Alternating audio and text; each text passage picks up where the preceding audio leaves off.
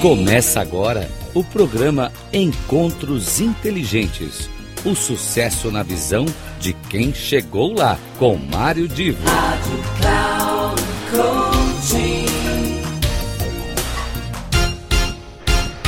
Alô, alô, começa mais um dos nossos encontros inteligentes.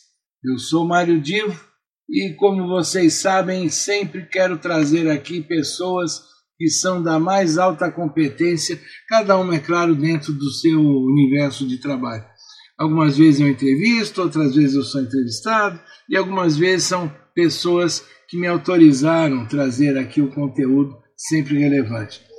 É, eu tenho, nos últimos, nas últimas semanas, explorado alguns conteúdos que eu acabei gravando pessoalmente quando desenvolvia o meu trabalho de doutorado e com foco em gestão de marcas globais.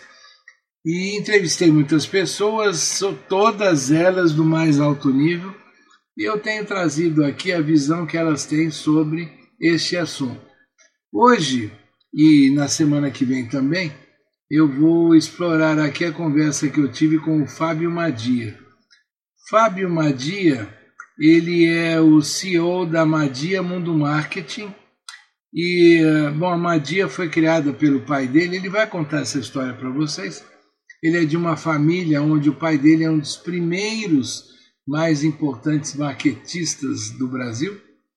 E o Fábio trabalhou durante 13 anos, 13 anos em agência de propaganda, e dentro desse, desse, dessa experiência, ele acabou também fazendo um, um curso adicional, um MBA, na própria escola da Madia, na Madia Business School. Na palestra ele dá cursos, orienta empresas, trabalha com uma visão de planejamento estratégico, sempre agregando também a tecnologia digital que hoje impera no mundo dos negócios. E para vocês terem uma ideia, ele já foi profissional de atendimento de marcas como a Nike, a Kaiser, a Harley Davidson, Disney, a Jeep, a Ford, enfim. O Fábio é uma pessoa de uma competência maravilhosa e que me deu a satisfação de conversar a respeito de gestão de marcas. Eu vou então reproduzir aqui a primeira parte da nossa conversa e espero que vocês gostem. Eu queria te perguntar primeiro qual é a sua história, assim, a sua para a gente gravar, a sua relação com o tema? Bom, é, vamos lá. Na verdade, ele vem desde muito cedo, né? Porque eu tive o privilégio de nascer numa casa que estava lá como pai um pioneiro do marketing no Brasil. Né? pai foi o primeiro profissional de marketing em instituição financeira no Brasil. Ele montou o departamento de marketing no Itaú, em 1971. E eu convivi com marketing a minha vida inteira. Bom, mais do que conviver com marketing, eu convivi com um apaixonado pelo marketing. Eu brinco que a pessoa que meu, meu pai mais ama no mundo é o marketing. Depois vem a família. Ele é um completo apaixonado. Ele tem 72 anos, ele chega todo dia para trabalhar antes das 6 da manhã e, ele não faz outra coisa da vida dele. Então, eu venho desde muito pequeno com essa vivência. É, fazer administração de empresas e, e aí logo no primeiro semestre eu já estava meio ansioso porque queria trabalhar, não queria mais é, já era uma coisa que eu queria ter feito muito antes. Né? E aí, conversando com meu pai, falei, poxa, acho que pelo teu perfil, pelo teu jeitão, você teria uma carreira interessante em agência de publicidade. 18 anos, sem entender muito, começando a fazer curso de administração, eu falei, ah, acho é um caminho, vamos lá. E comecei, então comecei a estagiar na, há 20 anos atrás, né, em Rubik. E ali eu fui encontrar, eu, por, por, circunstâncias da vida também, minha, minha trajetória profissional de 13 anos em agência, ela foi toda em multinacional. Então eu não fiz outra coisa nesses 20 anos, nesses, nesses 13, aqui talvez um pouco menos, mas provavelmente nesses 13, é, outra coisa que não fosse gestão é, e regionalização de marcas globais. Né? Então eu trabalhei muito com empresas globais, com empresas internacionais, mas também com algumas empresas locais. Né? Então eu são 20 anos aí de, de trabalho voltado à comunicação, voltado ao marketing, e boa parte deles trabalhando com marcas e gestão de marcas internacionais. Tá ok, então agora a gente volta para a pergunta anterior, né? a, a questão do brand equity e brand value. É, conceitualmente, se você estivesse numa palestra com pessoas leigas, como é que você definiria cada uma delas ou como é que diferenciaria esses, essas duas expressões? Eu acho que tentando simplificar o máximo possível, até porque, é, assim como respondeu o que é o marketing, né, cada um vai ter sua resposta, sua visão, não obstante a, a teórica ou a, a cartesiana. Mas eu diria que o equity é, é aquilo que é a primeira coisa que vem na tua, na tua cabeça. Né? Primeiro, se você lembra da marca, né? E aí, se você lembra no, no teu grau de importância, é, se ela é uma marca muito importante, médio importante ou pouco importante para você. E aí depois você vai ver os valores intrínsecos e extrínsecos com relação àquela marca, né? Então lembro ela positivamente, por quê? Quais são os valores que estão embutidos naquela marca que me fazem lembrar dela positivamente, de uma forma neutra ou de uma forma absolutamente irrelevante ou negativa? Eu, eh, acho que é a forma mais simplista, mas mais assertiva que eu encontraria de te responder essa, essa pergunta. Isso seria o equity. É, o equity, na verdade, é o, o, que eu, é o que eu lembro. Fala, sei lá, falar da Coca-Cola. Qual é a primeira coisa que me vem na cabeça quando eu lembro de Coca-Cola?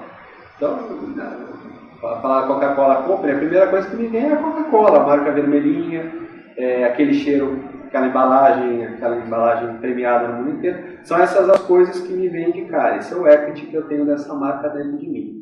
Os valores que eu tenho dela são outros tantos que foram construídos ao longo de muitos anos de comunicação foi feito pela essa marca e até onde ela chegou nos dias de hoje. Né? Se são coisas que são sinérgicas e lineares ou se é uma marca que ficou mudando o discurso ao longo dos anos. Né? A Coca-Cola era uma empresa que mudou o discurso, por exemplo, a Coca-Cola que falou ao longo desses anos que eu convivo com a marca, eu tenho 38 anos, portanto eu convivo há 38 anos com essa marca, é, mas ela tem uma linearidade, ela tem, passado mais recente dela, ela vem buscando valorizar mais é, valores que são universais. Eu acho que um baita desafio de marca global. Agora, é, dentro dessa sua visão, é, veja que eu, eu, como eu disse anteriormente, a academia ela pede muito trabalho ainda, muita contribuição para se tentar entender as diferenças ou como é que essas coisas são. E dentro da sua visão, aonde que fica a questão da dimensão financeira da marca, que, seria o brand value? Então, é, como é que você associa essa dimensão financeira esses aspectos que você associou ao brand equity? É, essas são as coisas do mundo mais moderno, né? a gente sempre defendeu aqui para os nossos clientes na nossa visão de que a marca não é o principal ativo de uma empresa, ele é o único ativo, porque ela é a síntese de tudo que a empresa faz de bom e de ruim. É aquela marca que fica nas pessoas. E aí tem várias instituições, antigamente você tinha uma, agora você tem pelo menos dois ou três estudos mundiais que valorizam, criam valuation para aquela marca, né? quanto vale aquela marca. É, eu, eu acho que verdadeiramente o, o valor, o valor financeiro da, daquela marca decorre muito do, do equity que ela tem, né? das coisas assertivas que ela faz ou não, e isso vão fazer com que ela tenha um valor, mas principalmente, é, e aí você só vai valorizar uma marca financeiramente, é, no caso de você ter os seus stakeholders, você ter os seus investidores, isso tem algum valor de fato na bolsa de valores, ou se é uma marca que quer ser vendida. Então a gente tem muitos clientes, por exemplo, que querem reorganizar uma empresa para depois vender e aí querem saber, por exemplo, quanto vale a marca versus o quanto vale. Então a gente vai lá, faz um estudo de mercado, tenta dimensionar o quanto vale financeiramente essa marca, mas o grande valor que vai ter financeiro dessa marca é, é o que o interessado na aquisição dela vai fazer com ela lá para frente. Né? Então aí acho que se define verdadeiramente o valor é, de uma marca. Né? na, sua visão, na sua visão, o valor, o valor financeiro ele não é de quem quer vender, é mais de quem quer comprar. eu acho que ele é muito mais de, do, do que quer comprar, porque eu, é, é que nem um imóvel, né? Eu sempre vou achar que o meu imóvel vale mais do que a pessoa quer pagar, mas na verdade é o mercado que define o valor que eu tenho. E aí, nesse aspecto, é o mercado comprador, né? Se eu tenho um ativo que é uma marca e eu quero comercializar essa marca, não importa eu achar que eu tenho, a não ser que eu tenha todo o tempo do mundo e paciência, achar que a minha marca vale um bilhão de dólares, se o mercado está dizendo para mim que ele topa pagar 500 milhões de dólares pela minha marca. Então, na verdade, a definição nossa, ela vem muito mais do que o mercado entende daquela marca do que efetivamente o dono da marca acha que, que ela vale. É, você usou uma expressão agora há pouco que que normalmente na literatura, pelo menos a literatura mais, mais antiga, não falava a expressão stakeholder. É, quando, quando você conversa com um acadêmico puro sobre esse assunto, normalmente o acadêmico puro quer saber sobre que teoria a gente vai conversar. Teoria é, do consumidor, do cliente consumidor, ou a teoria é, da, do, do, digamos, do lado da contabilidade, da, da, da economia, das finanças, etc. É, eu, eu, falo isso porque tem, tem várias referências. Tem quem diz que a, a valuation está ligado ao aspecto econômico, outro ao financeiro, outro à parte contábil, porque lançou em balanço ou não. Ou seja, independente disso, o value tem uma expressão financeira, né? O equity ele, ele tem uma, vamos dizer, mais qualitativa. Mas, de qualquer forma, as referências sempre são cliente consumidor ou então interesse da empresa na questão da valorização. E muito, muito recentemente a gente tem percebido que surgem as questões de stakeholder, como público formador de opinião, por exemplo, e que acaba influenciando a visão que o próprio cliente tem da, da marca. Ou seja, a, na teoria do cliente, o cliente deixa de ter opinião própria e passa a ser influenciado pelos stakeholders. E aí eu estou falando é, de uma forma muito geral, porque é claro que cada público acaba tendo uma influência direta e indireta, e tem uma influência cruzada, então a gente não vamos entrar agora nessa questão.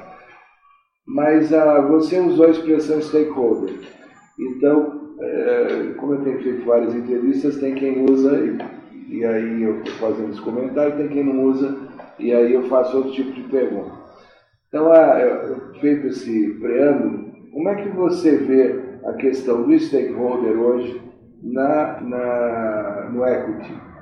Como é que, na sua visão, a marca hoje ela, ela é, de alguma maneira, influenciada pelos stakeholders?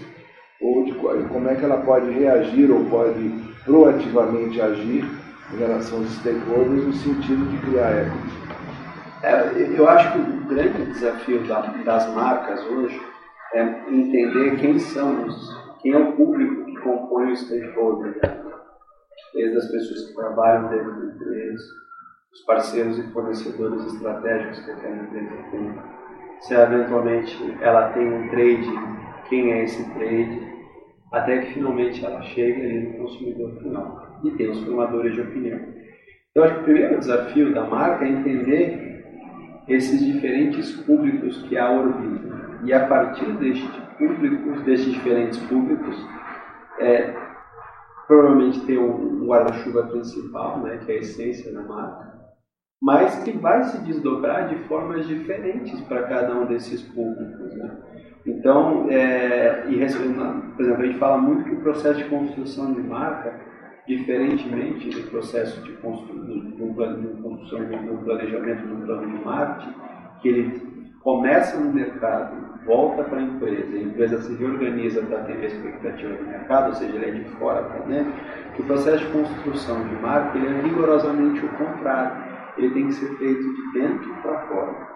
Então, assim, você só vai conseguir chegar no seu stakeholder, consumidor final e formador de opinião com consistência você tiver trabalhado antes aquela mesma mensagem, aquela mesma, aqueles mesmos acts que você quer levar para fora, com o teu público interno, depois por decorrência com teus parceiros e fornecedores. Finalmente você vai chegar aí se você tiver um trade, um ponto intermediário, para que quando você chegue ali na ponta final, com as pessoas que você quer converter, em suspects, prospects e clientes da sua marca que você chegue com consistência e com muita felicidade. É, isso é um desafio tremendo, porque a maioria das empresas quer burlar este processo, né? na melhor das intenções. Então ele faz todo e qualquer planejamento de branding olhando lá na ponta, olhando o consumidor e formador de opinião. Isso faz com que muitas vezes ele esqueça destes stakeholders e ou acabe trabalhando ele de uma forma não tão qualificada a respeito dos equities da marca, ou em paralelo ao que ele está trabalhando o consumidor, ele acaba trabalhando os equities daquela marca com o público interno. Isso faz com que, de alguma forma, a mensagem que chegue lá na ponta final não seja uma coisa absolutamente consistente e linear. Né? É, é, a partir do princípio de que o nosso foco está em marcas globais, uhum. é, o que não significa dizer que muitas dessas ideias não sejam aplicáveis a marcas locais. Sim. Mas o foco né, da, da conversa é marca global. Você acredita que essa preocupação que você descreveu, ela existe hoje na, nessas empresas é, detetoras de marcas globais? Eu acho que pouco. Melhorou muito, mas eu acho que ainda é muito aquém do que poderia ser. Até porque é uma missão muito difícil, né? Você você ter uma, uma filosofia muito clara e conseguir desdobrar isso para os seus diferentes stakeholders. Quem, quem você vai conseguir fazer isso no mundo são marcas que têm uma aura, um, um processo muito forte. Né? Você tem aqui, você vai ter uma Coca-Cola, você vai ter uma Apple. Você acha que para isso, é, para isso existe uma relação direta, digamos, com a tradição e a história da empresa? Em outras palavras, uma empresa é, de décadas, como você usou o exemplo da Coca-Cola, mas a gente podia usar outros exemplos. Uma empresa que está já consolidada e é global há décadas, ela tem mais tendência a ter todos esses cuidados que uma empresa nova que se tornou global por acaso e está. Acho que não necessariamente. Eu acho que isso vai muito da capacidade dos líderes daquela empresa em criar um ambiente que seja colaborativo, que seja de pessoas absolutamente engajadas e que ela naturalmente se torne uma causa para essas pessoas, muito mais do que uma marca, ela é uma causa. Quem são causas hoje no mundo? O Google. Quantos anos tem o Google? É uma causa. For no escritório do Google em São Paulo, no escritório do Google, do Google em Nova York, você vai ver que a vibe é rigorosamente a mesma vai muito da pessoa que é responsável aqui pela causa. Né? Vamos falar, por exemplo, do Starbucks e do Outback aqui no Brasil, que é do Peter Rodenbeck. O Peter, ele transformou isso numa causa. Então você consegue ir nos Starbucks aqui, eles são todos lineares. Eles têm todos, eles conseguem transmitir a filosofia, assim como o Outback. O Outback no Brasil é uma referência. E são projetos de muito pouco tempo. Então eu acho que está muito mais associado à capacidade do líder em transformar isso numa causa, ser inspirador, e, e trazer ferramentas para que essa equipe seja um multiplicador do que efetivamente anos de vida. Claro que os anos ajudam, mas também é, podem dificultar se você não, não tiver essa consistência. Tá. Dá para você me, me, definir assim, como, é, o, o que, que para você significa a causa de uma empresa? Ah, eu, eu, eu, eu, não sei se eu entendi bem, mas eu quero deixar bem, bem claro da minha pergunta. A causa seria a missão da empresa? Eu acho que a. Na sua visão? A causa da empresa, na verdade, a gente faz muito trabalho aqui de brand. Né? A gente não começa nem pela missão, a gente começa pelo manifesto. Qual é o manifesto daquela empresa, daquela marca? Qual é o legado que ela quer deixar para o mundo? Eu acho que se você pegar o manifesto, que é o grito de guerra, e o legado, eles são tão mais importantes do que a missão da empresa. Só na empresa é aquela coisa lá de um tempo que ela vai de fato ela quer construir lá na frente. Quer dizer, para você a missão explica, o legado é. É, o legado é. O legado é a autenticidade dessa história. Né? Uma coisa é falar que eu quero mudar o mundo, outra coisa é de fato demonstrar por A mais B ter atitudes consistentes que mostrem que de fato eu estou mudando o mundo. Né? Você teve a oportunidade de conversar com alguém que trabalhou, trabalha no Google, por exemplo. Você vai entender que o cara é pesquisado, ele acredita que aquilo efetivamente é uma causa. Ele acha que ele está ajudando de alguma forma a mudar aquele contexto de pessoa, a vida daquelas pessoas que orbitam dentro dos produtos e serviços que o Google presta. Então ele acha que ele é um embaixador disso, que ele faz parte dessa mudança.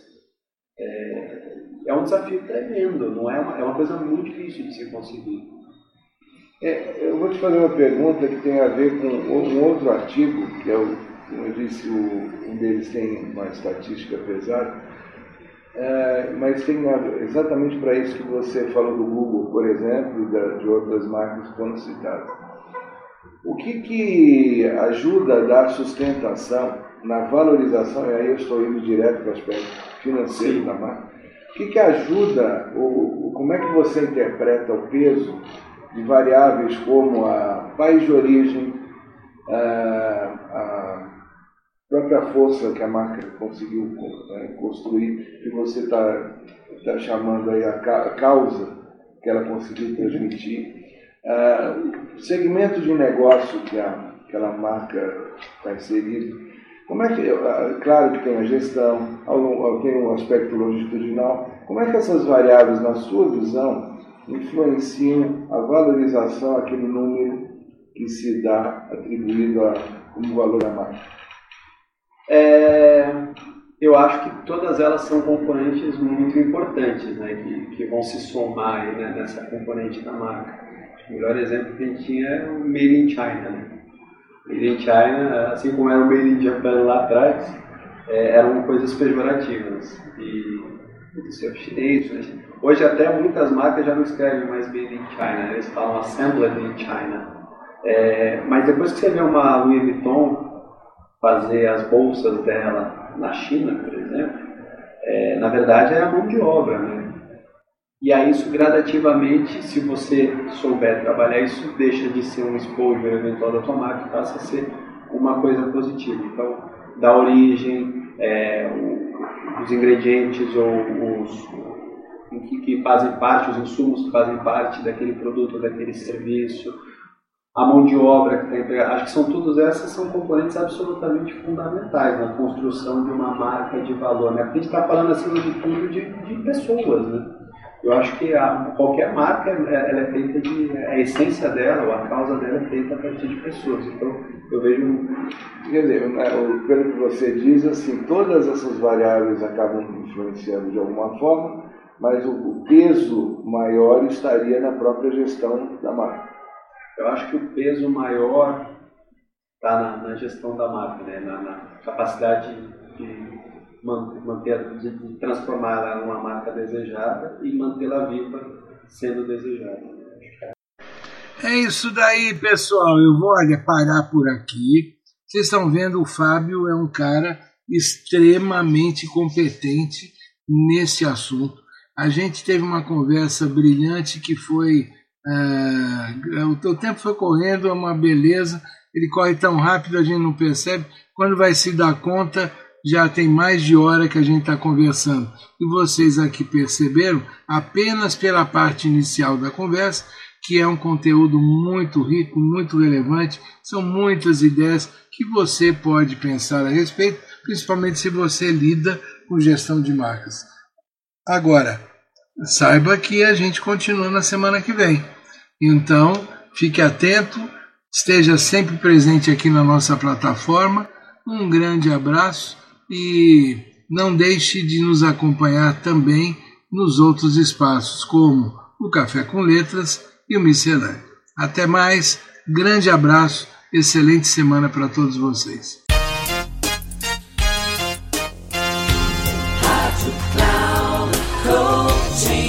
Terminando Encontros Inteligentes. O sucesso na visão de quem chegou lá. Com Mário Divo. Rádio Cloud Coaching.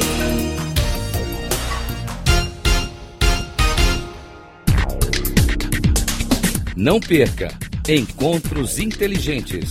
O sucesso na visão de quem chegou lá. Com Mário Divo sempre às terças-feiras, às 8 da manhã, com reprise na quarta às 12 horas e na quinta às 16 horas, aqui na Rádio Cloud Coaching. Acesse o nosso site radio.cloudcoaching.com e baixe nosso aplicativo na Google Store.